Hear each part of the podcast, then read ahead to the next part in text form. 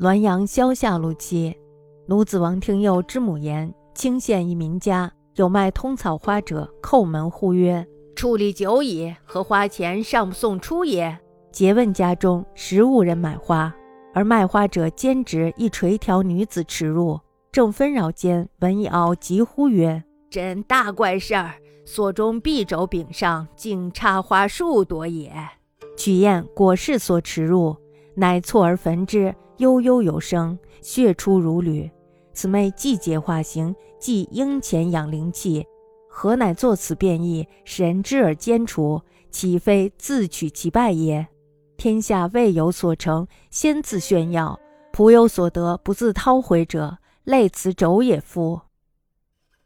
奴仆王廷佑的母亲说，清县呢有一户农家，除夕那天，有一个卖通草花的人敲着门大喊。我在这儿站了很久了，买花的钱怎么还不送出来？主人听到以后呢，就查问家中有谁去买过花，都说没有。卖花的人却坚持说有一个扎着头发却没有盘髻的女子拿着花就走了进来。